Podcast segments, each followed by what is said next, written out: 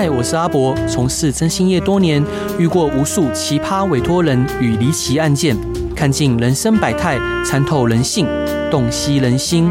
现在就让我阿博用社会观察家的角度，带你一起挖掘故事中的不同观点。欢迎收听《征信话大冒险》。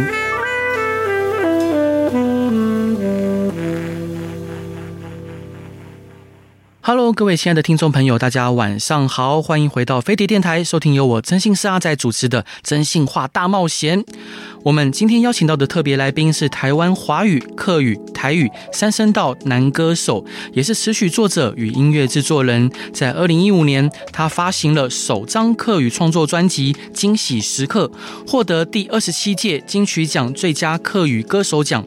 在二零一九年，他又以《当太阳升起时》再次获得了第三十二届金曲奖最佳客语歌手奖，成为客语歌坛第一二度封王的歌手。他独特的嗓音跟深刻的内涵，擅长用歌声讲述人与人之间的感情，以及对家乡故土的眷恋。让我们热烈欢迎金曲歌王罗文玉老师，老师欢迎您。嗨，直播嗨，各位听众朋友，大家好，太感后，我是罗文玉，我是罗文玉。是老哥看到你觉得非常紧张，因为你好帅哦。啊，没有，今天没有妆法，哎，这是素人的样子的，就就还还是很帅。所以老老师想请教您，就是您二次获得金曲奖的最佳客语歌手，您是什么时候开始对音乐有兴趣的呢？其实我应该算是从小就是无师无师自通这样。哇哦！但因为我妈妈知道我四个月的时候，她一哭。他看见我哭嘛，就把我放到那以前收音机嘛，就转那个调频给我听这样。那我就听着音乐就会安静下来。那孩子，然后后来因为我在小时候是故乡在美浓嘛，那美浓也没有所谓的音乐教室还是什么那种学音乐的资源跟环境。对，所以我就很喜欢。到慢慢长大之后，我看电视啊，然后会去夜市买卡带啊。所以我小时候我是听台语歌长大的，所以我我会唱很多很多台语歌这样。是，那一直到我高中，我就从那时候从国中毕业之后。我就到台台北念书嘛，就念念南强，就念音乐班。其实也也不是特别专业的音乐的学校，可是我那个时候有一件事情改变我的人生，就是我去参加。五等奖的歌唱比赛，对，而且我是参加的是台语的单元，这样，所以如果听众朋友你听过这个节目，表示哦，你 是年纪也是跟我差不多啦。是，对，那我觉得他是比较知以前元老级的电视节目歌唱节目，那那可是我我从那个时候唱了台语歌之后，我就慢慢慢的就开始认识民歌餐厅驻唱的朋友，我就开始学了吉他。是，我的音乐路快速来讲就是这样，进到民歌餐厅之后，才有开始创作华语音乐，所以在自此之前我都没有任何关于客家音乐母语的创作，我写了很多很多的歌给，嗯，比如刘德华、薛献美、任贤齐，然后林志颖，甚至什么费翔、许茹芸、李圣杰，然后许志安等等的。那一直到现在，近代的歌手，包括刘畊宏啊，其实都还是正在帮很多的歌手，包括彭佳慧写他们的新的专辑。这样是老师，那我想请教您，就当初为什么会想要参加五灯奖这个节目？因为那时候其实很妙啊，这个故事可能跟很多人听过差不多。哦，本本来朋友要去报名，对我说。哎、欸，你要报什么名？他说他去五等奖的什么什么试唱。我说哎、欸，那是什么东西？他说我们就陪他去。嗯，那我们两个就报名这样。对对，那我一起报名，我也被选上这样。啊，是。对，只是我报的那个单元，我朋友，你确定你要报台语吗？我说对啊，我因为他是有分国语音乐跟唱歌跟台语音乐，那我就是唱台语歌的。对，所以那个时候就想要把很多台小时候听的台语的歌，透过这个舞台，也许让人家知道我要追寻我的音乐的梦想。是，所以我真的就毅然决然就去。参加比赛这样。是，嗯，那参加比赛的时候有没有发生一些有趣的小故事？啊，其实已经年代已经太 有点久远，但其实很简单的，就是我没有拿到最后的五度五关，嗯，结果在四度二关我就输掉了。啊，是。对对，但我觉得反而在那个时候，人生中你要我学习一件事情就是。你在一些挫败里面，你要去审视自己，然后重新调整自己的步伐，然后加强在某些呃音乐上面的，不论是唱功或是音乐上面的范围，你会的东西，然后我就开始学创作。是对，我觉得能够写出自己心里面想要讲的故事，或者是某一个情绪，用歌曲来表达，我觉得那是另外一门学问。我就开始呃。尝试写歌创作，从一首歌到一张专辑，这样。是。对，全部都是完全没有没有老师教，我就是知道，哎、欸，我想写这个旋律，它这样会好听，它可能这样会比较容易朗朗上口，它可能会这样比较能够触动某些人的心里面是哪些人这样，嗯，对，所以我在写歌，往往就是有成形成一个生活的习惯这样。是，那听说老师您对呃您的吉他是自学的，是什么原因会想让让老师自学吉他呢？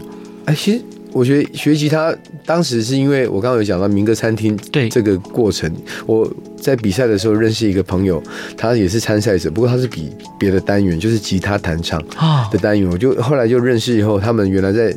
民歌餐厅驻唱，有一天他就邀请我去听他们表演。对，我就从那一刻开始，我说哇，我很羡慕能够坐在台上唱歌、弹吉他唱歌。我说那我要怎么可以跟你一样？我就问他嘛，他说你只要会弹吉他，自弹自唱，而且能够撑一个小时。我说啊，这么简单？那我就听到这么很清楚的呃短浅的目标，我不过一个月两个月我就可以学起来了吧？我那个时候才高中三年级，就份额。去乐器行买了一把吉他，嗯，疯狂的练吉他，哇哦，对，因为那时候也没有网络嘛，那就是看看书，然后就乱乱按乱学这样，然后真的是。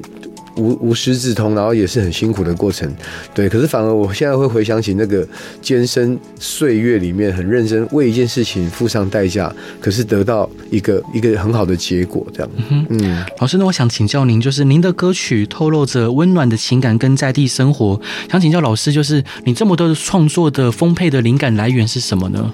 呃，其实我觉得音创作对。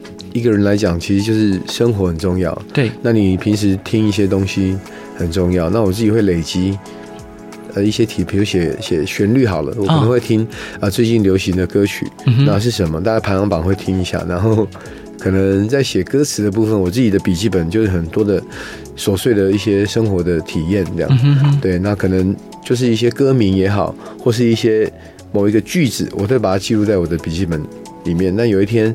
呃，可能我想要某个歌手收歌了，还是说有谁希望我帮他写一首歌？我要看到他的那个身，他想要的特质，可能或是某一个戏剧请我写歌。嗯，那我就会读那个剧本，然后最后面会衍生出来一些想法，就会看我的存资料库里面有哪些是可以。可以对得起来的，就开始去找一些灵感，这样，所以一步一步这样，所以我就也鼓励所有的年轻人，其实只要创作，喜欢创作，真的对于平时的累积养成一个习惯，然后或者你的资料库感觉其实天线是打开的，其实真的有一天，当你要切进去，静下心来写某首某一首歌，就会平时你。有花了多少时间在做这件事情有关这样，是有些人写歌可能要花一两个礼 一两个礼拜才能够写一首，可是如果以我现在真的要写一首歌，搞搞不好我就两天三天我就可以有一个很完整的东西。哇哦，有没有感觉很重要了，没有感觉有写一个月写不完这样。是，老师，那您是如何知道对这个事情或对这一个剧本有没有感觉的呢？啊，没有，其实我觉得一方面是边聊。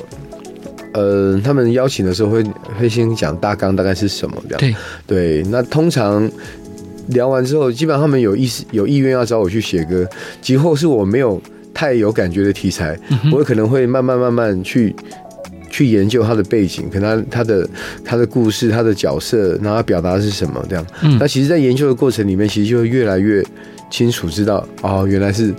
他要表达想要的东西是这样，所以我对我来讲，其实应该是没有拒绝过任何的题材哦。所以你只要来，我就可以去进到的这个戏剧的角色，或或他的背景里面，我要写什么？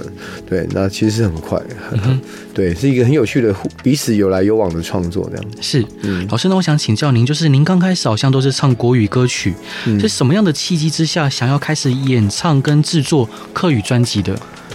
嗯。这个应该是回到以前，我写华语歌写了很多年这样。对。然后后来我妈妈有一天就突然跟我讲，因为你写了那么多的国语歌曲，那什么时候可以用你的母语写歌？哦，是。那可是心里面我没有这方面的想法，因为我会觉得客家音乐。在台湾，其实第一个很现实的，我会考量它的可能市场比较受众比较小，对。然后再来，我以前印象中的客语音乐是比较传统的，嗯、那讲更粗俗一点，我觉得它有一点土这样。嗯，对于我们喜欢做很多流行时尚音乐的华语音乐，听很多欧美啊等等的这些乐风，我会觉得那不会是我要做的事这样。嗯、然后后来是当然有一天，我就受邀嘛参加一个座谈会，对，我就听到一个。一个一个一个故事跟统计，他就说台湾客家人大概比例是这样，可是他断层越来越严重。对，客家话在过几年，他那时候抓是在五十到六十年，其实就会就会消失这样。嗯，我心里想，哇，怎么可能？这这跟我息息相关的耶。对，那我其实是很会讲客家话，从小到大还母语都还是很熟练的这样。是，只是觉得如果没有办法把这个延续下去的话，会很可惜。那用什么延续？语言，我觉得音乐是最好的，所以当时我就试着写了一首歌，因为一方面也完成妈妈的想法、期待这样，然后一方面我觉得传递自己的文化跟语言，那我可以用我喜欢的东西风格，对，去尝试去写成它可以流行这样，那所以这么多年来，可能很多人是在我得金曲奖之后，然后包括很多的。歌手也开始会找我邀歌，包括彭佳慧，我帮他做了整张专辑，让他得了他的啊金曲奖这样。嗯嗯，我觉得这过程当中，就是当你想要做一件事情，你是有感觉的，对。但你要认先认识自己真实的样貌，这样你是谁，你要做什么？有些事情可能不见得会有即刻的投报，这样对 对。但是有一段时间，慢慢慢你会发现，这是很有很有意义的，这样是对。所以因此在。这么多年下来，除了呃很多的学校、嗯、很多的地方用会唱我的歌，很多的小孩子啊，对，基本上我的歌也进到儿童界里面这样。对，然后包括还有我的歌也被列入在今年呃国中二年级的课纲里面对，超帅的。所以在过程里面，其实发现你做一件事情，它不见得。在短期之内会有什么样的回报？这样对。可是我觉得目前回想下来，我觉得我这一一路走来，我觉得人生是非常有意义的，这样是没有没有白走。对，嗯，嗯。老师，那我想请教您，就是您除了歌手以外，也是一位音乐制作人。您觉得在制作音乐的时候，最重要的元素是什么？做音乐的元素吗？嗯，所以我觉得要看歌手是谁吧，然后再来他想要。尝试什么样的新的东西，我们会陪人一起去创创作，嗯，找到新的声音，或找到他的新的定位，这样。对。对，因为你这个问题有点大，其实也比较很难去局限性在回答某一个很具象的东西。哦、对，今天你可能做彭佳慧好了，嗯，或者哪一天你做的可能是一个男团偶像团体这样，对。对之类的，其实每个风格不一样，对，但你要去说这些他们的期待跟。是什么？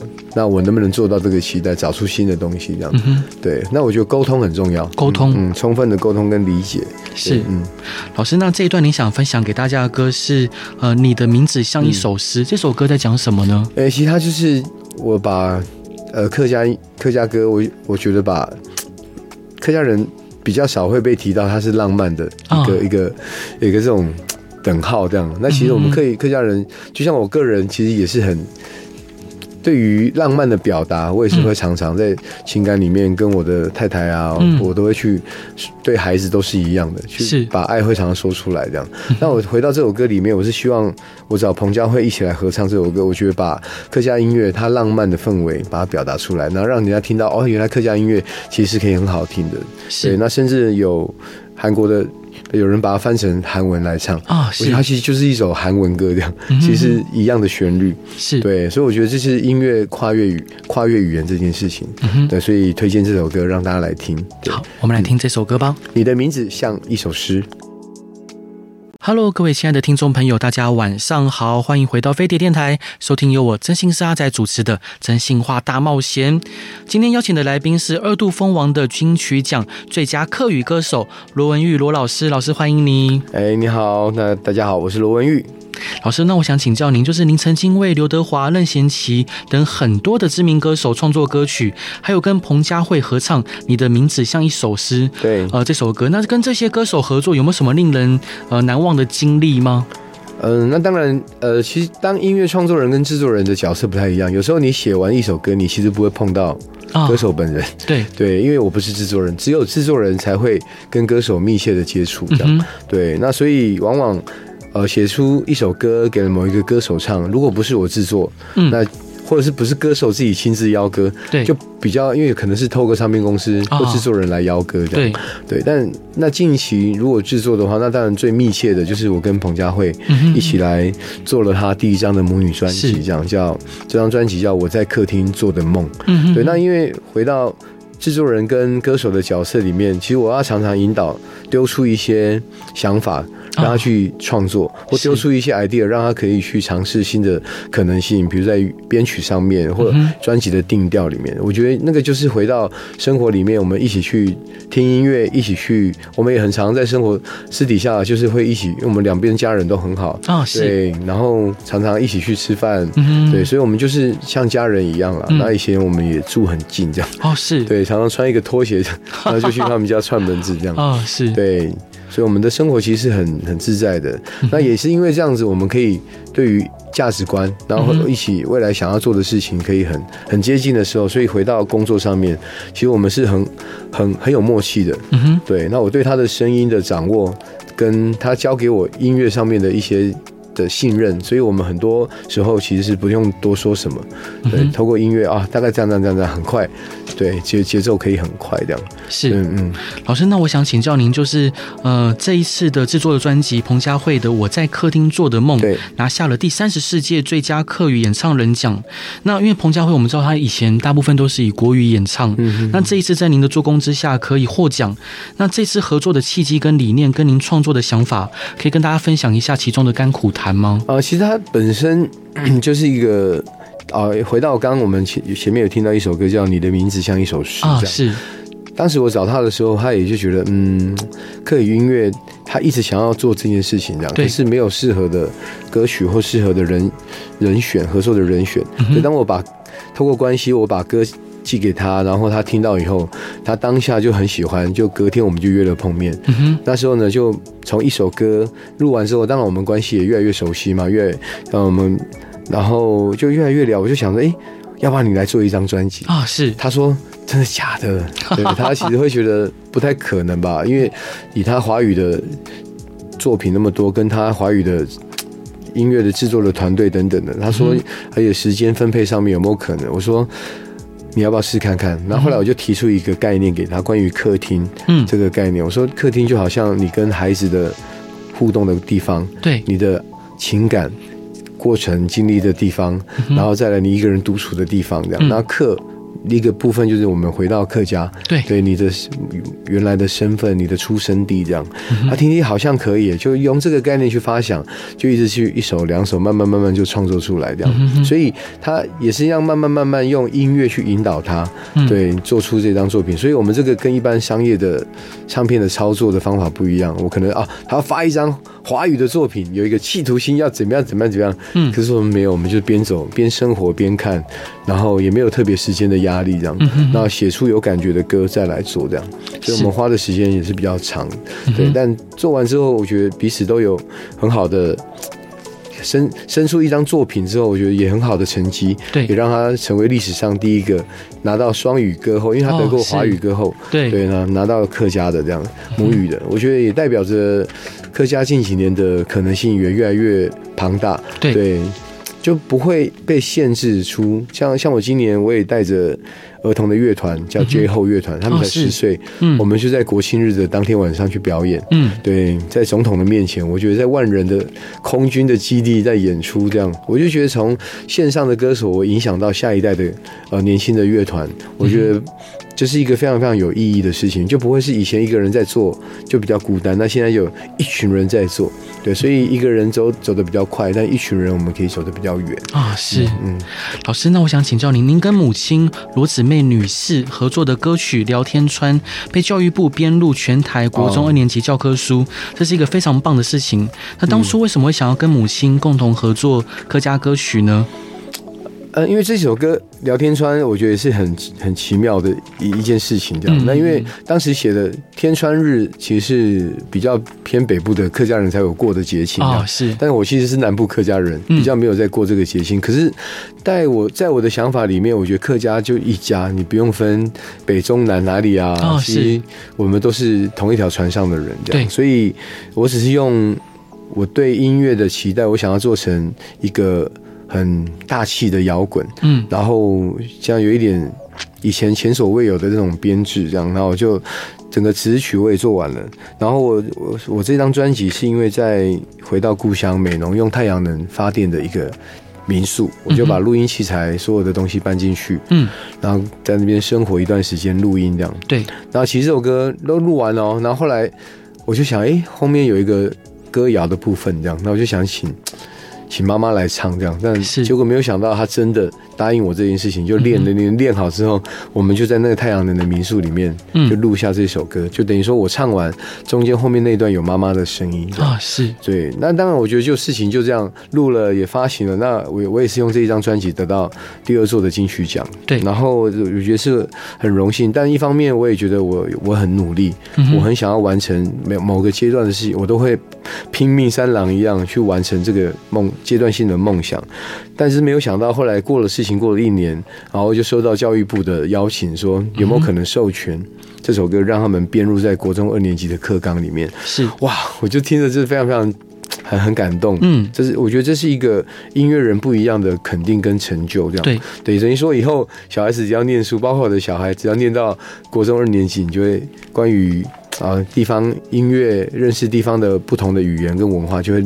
就会学到这首歌，这样是。嗯，老师，那可不可以跟听众朋友介绍一下《聊天川》这是一个什么样的歌曲呢？它其实是讲，嗯，过年，因为聊天川天川日，它的意义是在于大年二十哦。我们大年初一、大年初二一直过到大年二十七，大家都已经上班了。对对，不过呢。在以前农忙时期，大家会比较希望说，客家人比较拼命嘛，很认真工作，很勤奋，对，希望有一天可以让自己好好休息，这样，所以就定了大年二十，对，当然让这一天大家可以放下手边的工作，然后一起去各。呃，挨家挨户，你可以好三三五好友去串门子，一起欢庆。嗯、那这一天之后呢，好像我们可以在新的一年，我要开始进入新的忙碌的季节，期待来年更丰收。大概讲的就是这个意思。所以在歌词里面有提到一些，比如说客家传统的点心啊，对，有有这个有竹叶，那个就油锥子这样，嗯、然后还有一些板呃年糕，嗯等等的。然后讲到一些景街街上大家在。过新年的一种感觉的一些画面，这样啊，所以是一个节庆的歌曲。嗯哼嗯，老师，那我想请教您，就您之前在忙的客流感校园音乐会，这是一个什么样的活动呢？可以跟大家介绍一下吗？嗯，客流感其实它是客家流行好感觉，客家流行音乐的感好感度这样。嗯嗯，所以我就希望就把它延伸成客流感。那客流感会让以。目前，假设你听到这个名字，以为是那种一个疫苗，有没有？嗯，其实但我希望说，就是让它像，呃，能够蔓延，对，像它这个音符，客家的文化能够蔓延出去，这样，所以我就进到国小、国中、高中为主的校园演唱会，这样，我们自己来主办。然后觉得这几年这样下来，我们每一年基本上都会接触到四千到五千人，嗯，对。然后我觉得这件事情很有意义的是，这些孩子可能在他们的。生活的当中听歌不会听到客语音乐，那可能听都是可能网络社群的抖音歌或是一些对。可是我觉得让我们主动走进校园，而且那个是孩子必须要听的，因为这个时段他们就只能出现在这里。对，当我们把节目安排的非常的精彩，然后透过有一些唱歌，唱歌中有一些游戏的互动，让我们听见。当代的客家音乐结合华语歌曲的歌手，那加上一些游戏的桥段，他们很快就是听到哦，原来客客语音乐可以客家文化，它可以非常的生动有趣这样。所以我每一次结束之后，老师都会写好好多的感谢信给我们，就说他这一段时间反而是孩子结束之后都想要跟跟老师说，我们可以学校再放这些歌给他们听嘛。嗯，对，所以我觉得。但我的想法是，以前没有人客家的市场，可是这些再过五年、十年，甚至更久的时间，这些长大以后就变成能够，对不对？有消费族群的一群人，对，那是不是实际实际上面就可以支持这个产业跟音乐这样？这是我的期待，这样。是，老师，那刚刚在之前有提到家人，呃，因为我本身是开征信社的嘛，嗯，想请教老师，就是您是如何维系家人之间的情感跟关系，尤其是跟太太之间？好，其实我觉得信任很重要啊。那因为我跟我的太太，因为她是做跟我的工作产业是完全不一样的，是我们是比较艺术自由，那她是会计，然后就是比较哦，面对数字一板一眼，对，所以我觉得那个彼此互相的。认识对方很重要，嗯，然后彼此接受对方的不完全也很重要，嗯，对，因为没有人是完美的，是。对。当这种接受情况之下，那可不可以就多一些包容、充分的一些沟通，常常有一些精心时刻啊。那我常常跟我老婆就是会有，像我们今天早上就小孩子送去学校，我们就单独就吃了一个早餐。哇哦，对，就会聊一些生活的近况、孩子的成长啊，有一些很好笑的事等等等的这样。那对于孩子，我其实是很常花时间，我很喜欢陪孩子，所以认识我的朋友都知道，我大概六点以后，基本上到十点半之间都是。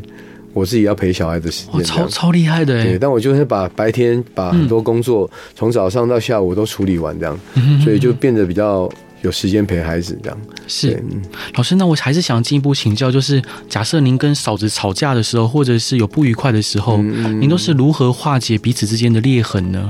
啊，因为这跟我们的信仰有关的，因为我们是基督徒嘛，哦、是，是上帝的儿女这样。对。对于神的，嗯、啊，是啊，对对对，对，神的话语其实会在我们的。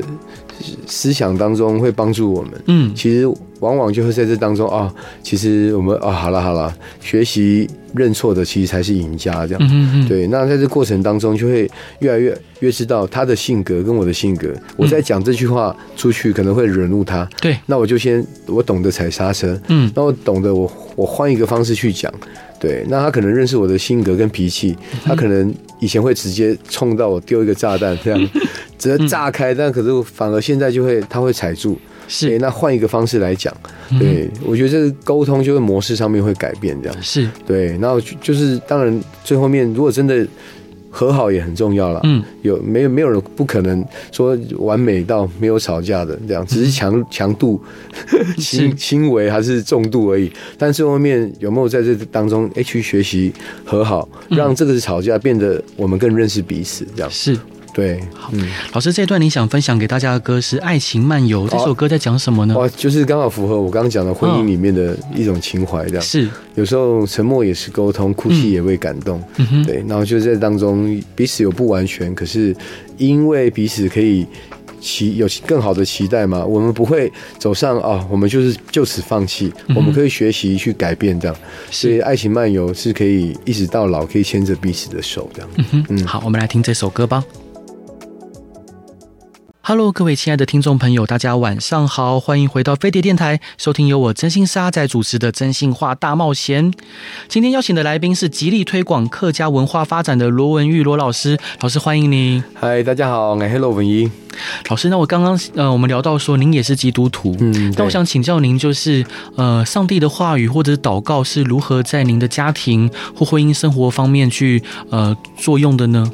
哇，这个好像好像来到好消息频道哦，是是是，突然这样，对。但我觉得祷告就是生活中跟呼吸一样的事情啊，嗯，我觉得就是跟上帝说话这样，对对。就像我常常讲，很多人啊，我祷告不晓得祷告什么，其实不用祷，你跟你的爸爸讲话，你应该不会想要。打草稿吧，嗯嗯，就把你的喜怒哀乐，你想讲的话跟上帝说话，这样是对。那上帝是侧耳倾听的上帝，他其实会知道你的心在想什么，对。但是有的时候上帝不会立刻给你答案，对对。但有的时候他需要你等候，对。他有的时候甚至要你进入到风雨里面去面对试炼，嗯，对，为的是要让你更成熟。在每一个过程当中，其实包括在呃你在高处跟低处，你都。也得了一个得胜的秘诀，这样是。其实神是给我们这种的信心，这样。所以回到你的问题里面，就是如何在婚姻里面，或跟孩子里面，或者跟面对自己的。其实我 我觉得就是两个人有共同的价值观，对。因为今生都会过去嘛，那我们今生里面都很短暂，那我们什么东西能够在今生里面好好把握，这样。对。所以在婚姻里面，我们有共同的信仰，就好像那个铁三角一样，对，上面是尖的嘛，是三。三角，那下面两个点其实就是你我跟另外一半，然后两个方向就是往上面的那个上帝的方向去前进，这样对，所以是比较有出路，是有，所以这个三角形也是很稳固，它底部是很很厚的这样，对。然后一方面，婚姻里面其实也会要给孩子看见什么，这很重要。就像前天，我昨天晚上嘛，印象深刻，因为我老婆在家。我们吃完晚餐嘛，他在打扫，对，他就把一个盒一盒里面的一饼干这样，其实就摔到地上这样。那其实一包一盒饼干里面，就是有包装好的跟没有包装好的，对。可是他就整包全部扫起来，就丢到垃圾桶。这件事情我其实没什么啊，哎，那我是觉得这个事情你可以仔细看，对对。如果肮脏的你可以丢掉，但如果还好好的，你不要浪费。对啊，我们要让孩子看见，我们不是在浪费东西。虽然我们有能力去买这些东西，是，可是从物质物物质的管理跟善用，我觉得也是要让孩子学习的。这样，我只不过在这个过程里面表达我的。口气是比较凶的，然后、哦、对，但我老我小孩我女儿比较大，快七岁了，嗯嗯，她就看见我那么凶妈妈这样，是，然后后来之后我就继续在洗锅碗瓢盆，我老婆帮小孩洗澡，嗯、对，结果洗完澡之后，突然我老婆就跟我讲说，你刚你女儿刚问我什么吗？嗯，问问什么？她说，爸爸这样对你那么凶，你还爱他吗？对，她突然问这句话，哦、是我后来呢，我说来来来，我 我叫我女儿过来来。我就还原刚刚的发生的事情，我就告诉他我的用意是什么。也许我的口气是比较差，我跟你们抱歉。嗯，对，但我们可不可以透过这个，我们也学习管理家里的，对不对？所有的东西、物件、饼干，你们的自己的很多的玩具等等的，不要玩两三句，弄一弄就摔坏就丢掉，要买新的。嗯，对，所以我就要告诉他们是如何当一个管理者这样。是对，也是机会教育啊。哦，感觉好可爱哦。嗯，所以老老师有两个孩子，有两个孩子。好，是一个七岁女儿，然后四快满四岁的儿子，这样。是，嗯，老师，那我想回到呃您的音乐历程，就是您最近呢有帮一群小学生所组成的呃 J 后乐团，呃写一首歌《打败大魔王》，这是一个呃什么样的缘由会想帮孩子们写歌呢？然后这是一个怎么样的乐团？嗯，其实这个。动机很简单，其实刚好有一个，我之前写一首歌叫《茶顶山的风》这样，啊。因为那是我写给我的学校一百年生日的歌，然后没想到那首歌算是我那张专辑里面传唱度最最高的一首歌，因为很多很多的学校就因为在朗朗上口嘛，对，他讲的又是现代。呃，客家人也好，或是他对于学习孩子的那种品格，他说情根语读，我觉得所以很多学校说这首歌很受欢迎，在他们都会一直请我授权，请他们让他们去使用这样。我说无所谓，反正我的歌本来就是要被传唱的这样。是，那基于这个前提呢，刚好呢，当中央课委会就提出有没有可能每一个学校都能够去为自己的学校音乐人。为自己的学校写新的校歌，对，然后呢，就因为这个原因呢，我就因为我已经帮我的学校写过了嘛，对，那我就说不如我就找一群小孩子，就为他们自己的学校来写歌，所以我就带着 J 后这个十岁的乐团的小朋友，就写给他们的学校，叫呃新竹的关埔国小，嗯，写了这首歌，但当然。后来在聊天的过程里面，我知道他们他的爸爸很严格教他们音乐，很严格的带他们很多在品格还有音乐技术上面都是非常的严格。可是有一件事情，嗯，会帮他们舒压，他们会一起打电动。哦，对，我觉得爸爸就很好啊，至少很严格的要求他们做到了，可是他们陪他们打电动。对，我觉得这是一个很好的。那我就用这个打电动的事情延伸到。我要写一首歌，就叫《打败大魔王》。是对，你就用电动闯关的概念来写校歌，所以是一个很创新的一个 idea。这样，但没有想到呢，就融合华语、客语跟英文在这当中写的这首歌。是对，这是关于打败大魔王的这个起心动念。但对于你另外一个问题，街后乐团是什么样的乐团？其实他们是大家真的必须要这个这个什么，大家可以来。期待一下的台湾的乐团，因为他们毕竟只有十岁跟十一岁，是，可是他们的音乐的技术跟能力已经超越很多现在的大人啊，是完全不像一个十岁的小孩子。比如他的演奏、他们的录音、他们的整张专辑，他们自己写的歌，哇哦！对于这个。为什么我会用生命在陪伴他们，鼓励他们？虽然我没有跟他们签约，任何经济跟我一点关系都没有，可是我会用我最大的能力资源分享给他们。原因原因是我看见台湾下一代的音乐人很辛苦。是，你要现在网络很发达，你要做一个音乐，大家都去做嘻哈音乐。那其实很多的网络音乐，你可以找到很多现成的资源可以。可是你你想哦，你要。你你有学乐器的人就知道，嗯，你要把一首曲子从不会弹到会，不论是吉他、小提琴、钢琴，对，或打鼓，这些所有的乐器，你没有花上功夫去实干、去实练，不可能，嗯，对，那个不会进步。你没有拉到。弹到长茧不可能的。是，所以我觉得他们愿意花时间去把基础功练到这么好，到现在，所以我觉得跟这个新时代媒体的潮流，大家快。很方便便捷，可我觉得他们走的是最艰难的路。是，可是我觉得这个部分是能够让他们走的未来能够更扎实，走得更远的。所以这个 J Hole 乐团这样，就后 J 嘛后就是 H A L L，对，他们在十二月底也发行他们新的啊首张的同名专辑，所以我觉得很很推荐给大家去关注这个乐团。这样，嗯，老师，那我还想请教您，就最近的台语新歌，因为台语我不太会念，嗯，憨胆啊，广大。广大，对，因为我台语不太好，嗯。这是一首怎样的歌呢？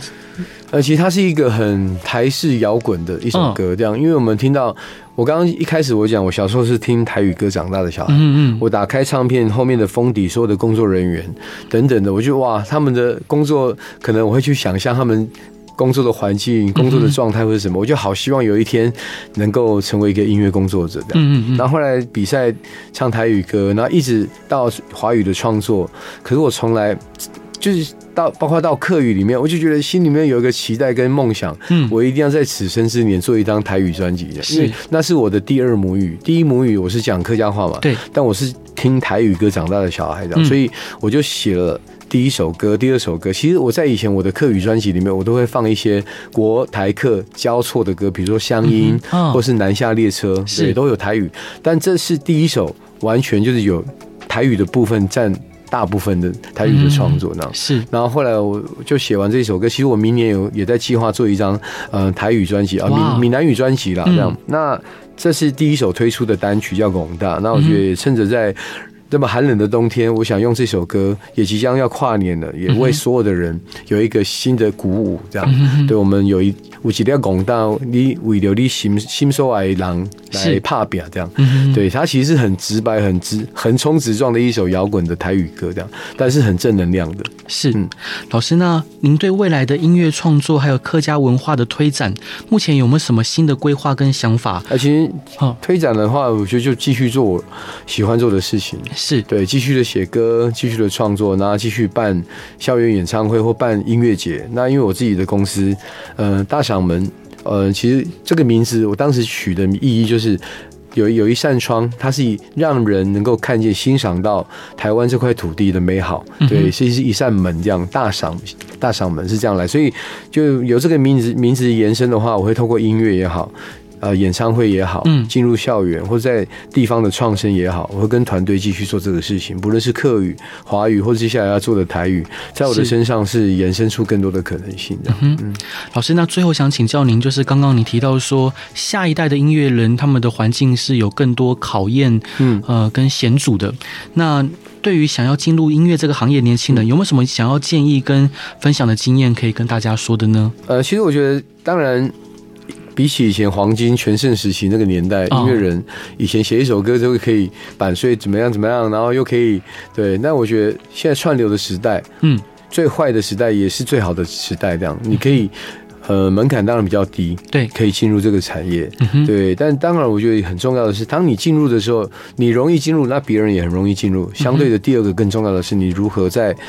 这个音乐当中找到自己的特色，嗯，放大那个特点，跟别人不一样的，嗯，在这个分众里面，你能够养活自己，然后把喜欢的事情越做越大，嗯，然后加上你的坚持跟热情，这样，对，然后这个。这个其他我不敢多讲什么，你只要坚持下去，那我觉得让慢慢慢慢养出呃一群喜欢你的人，他可以支撑你的梦想继续走下去。是，至少你不会饿肚子嘛，这很现实的考量。哦、对，没错。至少你的爸爸妈妈不会叫你去找工作嘛。对。他看见你哦，在这个工作上面，音乐上面有成绩了。嗯哼。对，你要先然后肯定自己。嗯，对，很重要。是，今天感谢罗文玉罗老师来节目上分享这么多精彩又好像心灵鸡汤哦，讲了一堂课这样。是，老师真的非常感谢你。那最后一段你想分享给大家的歌，就是刚刚提到的，对，已经已经数位上架了。然后这首歌广大，其实广大的广怎么写，你知道吗？就是心上心的上面有一个感，其实应该憨厚的憨，台语它是念公，对，但其实不是公，我们是大智若愚。有一些人为了理想跟梦想，你就看起来他很公，可是他稳稳的、默默的在努力。可是当事情成就的时候，嗯哼，你觉得他是公吗？他不是，是对，了解。嗯，谢谢老师的分享，也希望大家喜欢今天节目内容，也祝福各位有一个平安宁静的夜晚。大家晚安，拜拜，拜拜。